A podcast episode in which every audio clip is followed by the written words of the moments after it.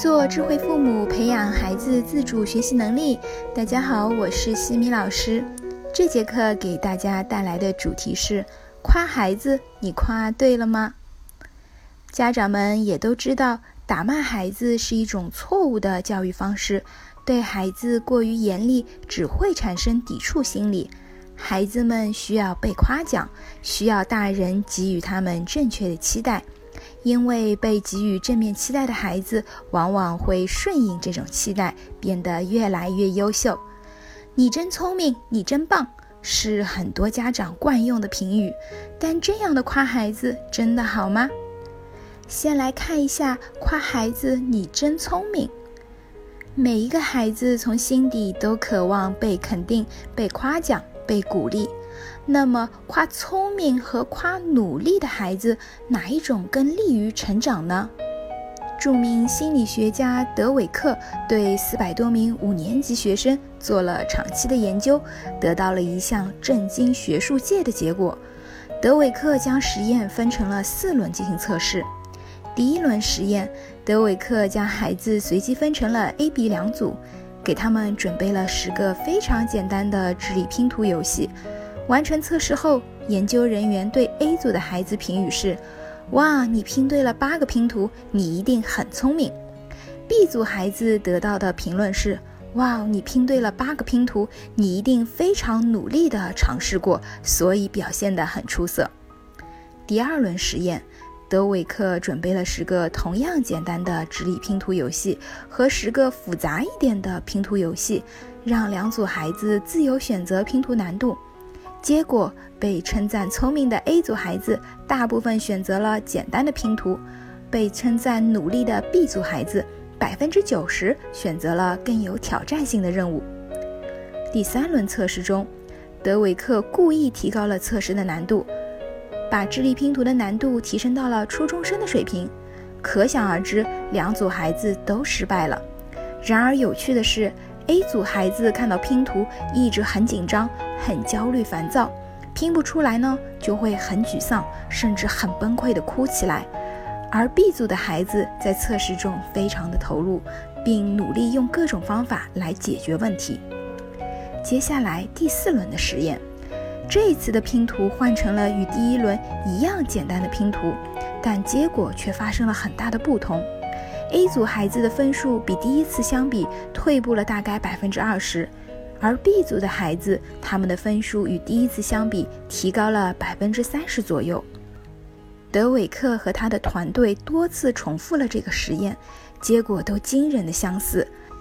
当夸孩子聪明时，孩子为了保持看起来聪明，会选择躲避出丑的风险；而夸努力的孩子更愿意面对挑战。天赋并不能决定一个人的成就，努力才能让人更接近成功。我们再来看看夸孩子“你真棒”。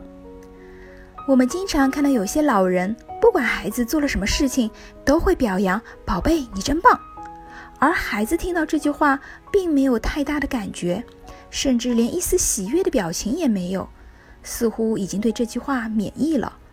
一句鼓励的话，从小听到大。没有帮助孩子去理解“真棒”后面真正的含义，孩子不知道自己到底哪里棒，老听大人夸自己“你真棒”，孩子渐渐已经不再重视这种鼓励了。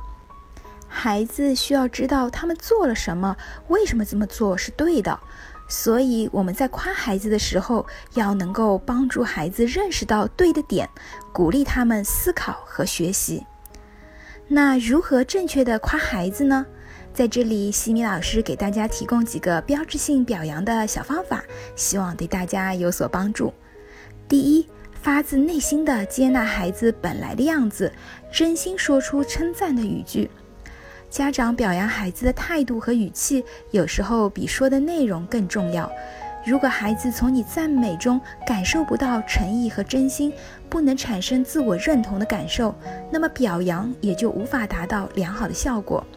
所以，表扬的态度要真诚，尊重孩子积极的一面，肯定孩子的个别能力。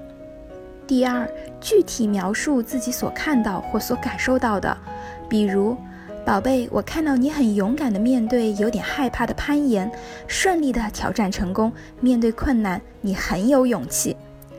第三，强调过程中的努力和好的品质，比如孩子考试得到了一百分，可以说。宝贝，妈妈看到你这一段时间每天都认真的背默单词，反复巩固错题本里面的题目，付出了很多努力，所以取得了这个成绩。表扬的品质包括表扬努力、毅力、细节、态度、坚持、勇气、创新、合作、责任心、细心等等。第四，提问式的表扬，比如。宝贝，你十分钟就能够独立把这首诗给背出来了，你是怎么做到的？这些标志性表扬的内容在后面的课程当中也会提及到，大家要继续往下听哦。我们学了今天这节课的内容之后，还要进行实际运用哦。西米老师今天要给大家布置任务啦，请你用今天学到的标志性表扬的方法，对孩子的行为说一句鼓励的话吧。可以在西米课堂公众号里留言提交你的作业哦。在下一期的课程中呢，我将会为大家分享如何写美言录鼓励孩子。感谢各位的收听。